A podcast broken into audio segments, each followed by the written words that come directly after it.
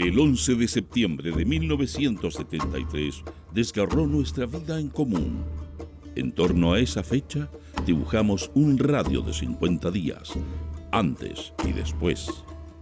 Para encontrar pistas de futuro, buscamos fragmentos de tiempo y los reunimos en el presente. Este es Proyecto 50.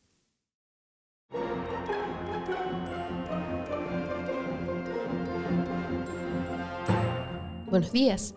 Estas son las principales noticias del lunes 3 de septiembre de 1973. Portadas. El siglo. El pueblo muestra su decisión de victoria. Mañana desfila frente a la moneda. Hoy sepultan a víctimas de fascismo, enlutadas banderas de voluntarios de la patria. Bestial asesinato del joven estudiante y obrero de Gildemeister despierta indignación. Nuevo atentado derechista contra Oloducto en Curacaví. Destrozados dos metros de tubería. Miles de litros de gasolina perdidos. 1.500 toneladas de abono descargados en el puerto. Extraordinario esfuerzo de voluntarios de la patria. Nuevas jornadas para asegurar que el fertilizante llegue a los campos y la siembra de primavera tenga pleno éxito. El Mercurio. Doble triunfo argentino en esquí. Rugby. Chile 36, Selección San Juan 0. Paraguay ganó a Bolivia 2 a 1 en La Paz. Valdivia se adjudicó cuadrangular cestero. En la final venció a Temuco 77 a 53. Noticias interiores. El siglo. Vecinos de remodelación San Borja, unidad para combatir el terrorismo. Hasta en Nueva York hay colas para comprar pan. Precio del pan subió en un 30% en Estados Unidos, ante la escasez de trigo en todo el mundo. La juventud marcha con la consigna por la patria todo. El mercurio, drástica baja en la producción del azúcar y ANSA no dispone de remolacha. Becas a Unión Soviética. Rechazo a sistema de abastecimiento directo de comerciantes de la reina. Huelga indefinida en 17 provincias. Actual crisis puede paralizar toda la construcción privada. Llegarán 46 asesores rusos para centros mineros de cobre. Noticia destacada. El siglo. El pueblo dirá basta al fascismo criminal. Manifestación gigantesca mañana ante la moneda. Un llamado a participar activamente en el acto de mañana, en celebración del tercer aniversario del triunfo popular, formularon dirigentes y parlamentarios de la Unidad Popular. La manifestación de masas de mañana tiene un significado especial en esta oportunidad, en que el pueblo enfrenta el peligro de un golpe de Estado que, de producirse, se transformaría en una guerra civil. El Mercurio llegarán 46 asesores rusos para centros mineros de cobre. Con la vigencia de un contrato con Codelco y una firma soviética, llegarán al país una serie de técnicos para asesorar los centros del país. Los conocimientos que se obtengan son de gran importancia para aplicar en el yacimiento. De ahí saldrá al mercado europeo nuestro cobre. De nuestro ranking musical de la semana suena ¿A dónde va nuestro amor? de Angélica María. ¿A dónde va nuestro amor?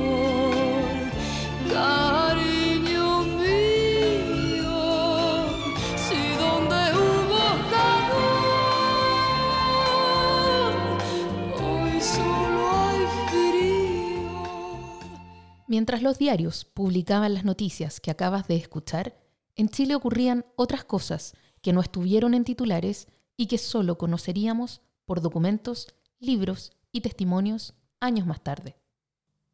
Orlando Letelier le cuenta a Joan Garcés que este día Augusto Pinochet le dice, en su calidad de ministro de Defensa, lo siguiente. Aquí hay una tropa de locos planteando que las Fuerzas Armadas deben adoptar una definición ahora, a una costa de 100.000 muertos, más bien que no un millón después en una guerra civil. Hago lo posible por pararlos, según las instrucciones que antes me diera mi general Prats y que me ha reiterado el presidente. Y estoy visitando las unidades a ese efecto. He encontrado en ellas un ambiente difícil. Pasar de inmediato a retiro a los oficiales que así se expresan puede violentar las cosas. Necesito un mínimo de tiempo para afianzar la gente de confianza en las unidades. Si se produce ahora un levantamiento, corremos el riesgo de que esta vez sea del conjunto de las Fuerzas Armadas, no de una unidad aislada como el 29 de junio. Faltan ocho días para el golpe de Estado. Solo me cabe decirle a los trabajadores, yo no voy a renunciar. Se mantiene la presidencia central del país. De la unidad central y de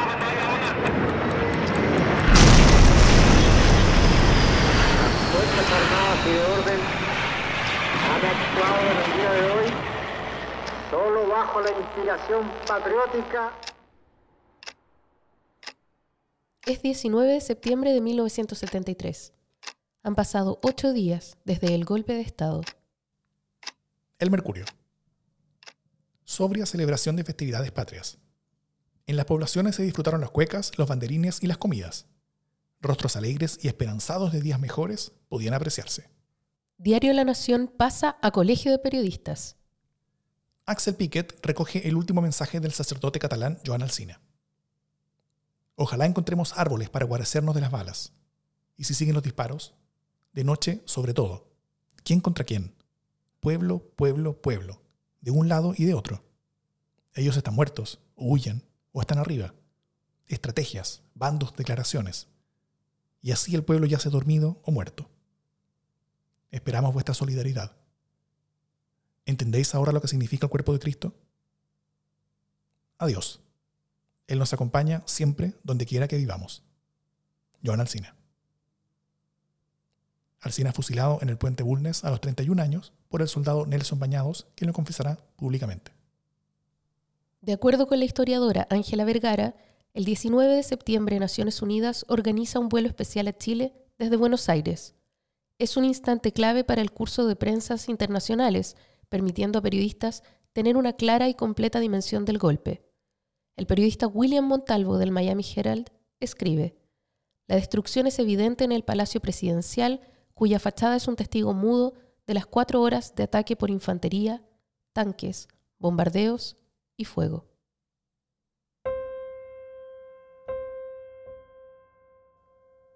En este día sabemos que fueron asesinados Orlando Rifo Pastenes, 34 años, obrero de la construcción sin militancia en Chillán, Mario Canedo Rojas, rondín, socialista en el bosque, Ramón Escobar Chavarría, 33 años, chofer de taxi sin militancia en Independencia, Raúl Santana Alarcón, 29 años, auxiliar de la Universidad de Chile, socialista en Osorno. Juan Órdenes Simón, 20 años, obrero agrícola sin militancia en Peñalolén. Luis Aravena Álvarez, 40 años, comerciante sin militancia en Quilicura. Norberto Pérez Gallardo, 35 años, obrero sin militancia en Quilicura.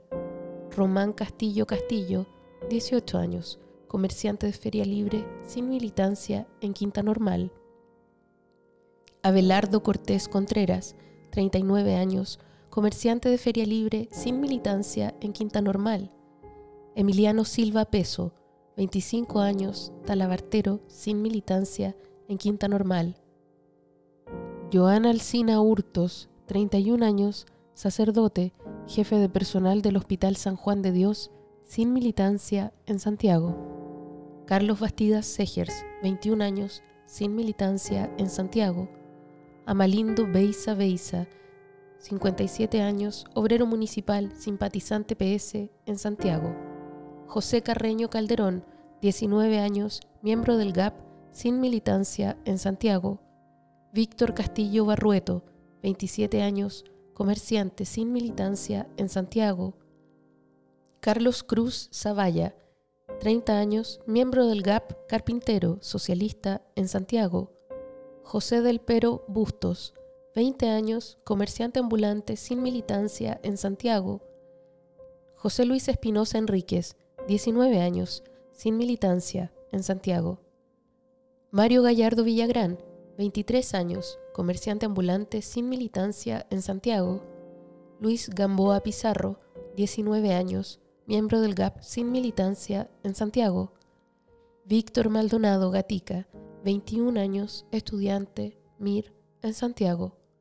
Luis Matamala Venegas, 16 años, comerciante de feria libre sin militancia en Santiago. Luis Humberto Miño Salinas, 26 años, sin militancia en Santiago. Edmundo Montero Salazar, 21 años, miembro del GAP, socialista, en Santiago. César Paredes Lascano, 37 años, oficial de Administración de Investigaciones, sin militancia en Santiago. Óscar Pizarro Vicencio, 25 años, empleado socialista en Santiago.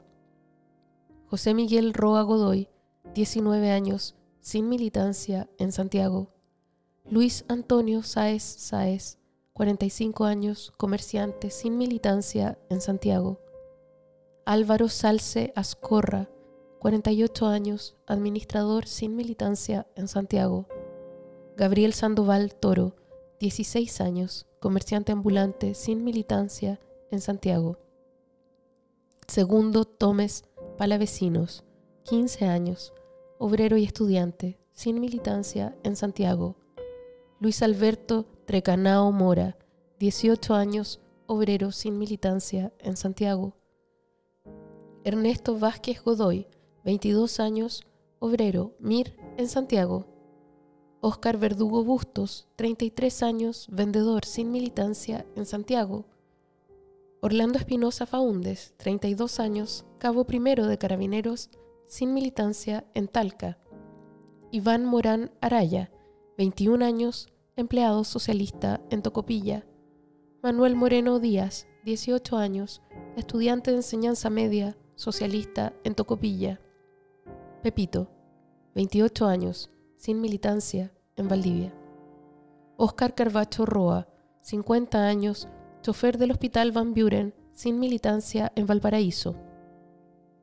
También en este día fueron detenidos Benjamín Orrego Lillo, de 42 años, carpintero sin militancia en Antuco. Reinaldo Geldres Riveros, 33 años, funcionario del INDAP, Mapu, en Chillán. Héctor Rodríguez Cárcamo, 25 años, estudiante universitario sin militancia en Concepción. Alejandro Mella Flores, 19 años, estudiante MIR en Linares. Julio Enríquez Bravo, 37 años, comerciante sin militancia en Los Ángeles. Mario López Aliaga, 35 años, tractorista de la Cora, comunista en Los Ángeles. Luis Carfurquir Villalón, 49 años, administrador del Hospital de Pitrufquén, radical en Pitrufquén. Alfonso Céspedes Pinto, 54 años, zapatero comunista en Temuco. Etienne Pesle de Menil, 49 años, técnico cooperativista del INDAP, socialista en Temuco. José San Martín Benavente, 23 años, jefe de Dirinco de Temuco, sin militancia Temuco. Todos fueron hechos desaparecer. La mayoría de ellos siguen desaparecidos.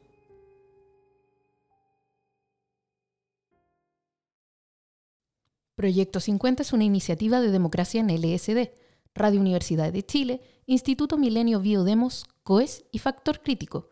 Escucha Proyecto 50 diariamente en tus plataformas favoritas de podcast y en Radio Universidad de Chile. Síguenos en Twitter e Instagram como arroba Proyecto 50CL y escucha también nuestro espacio de análisis semanal cada lunes a través del podcast Democracia en LSD. Encuentra las fuentes y más detalles del proyecto en las notas de cada episodio.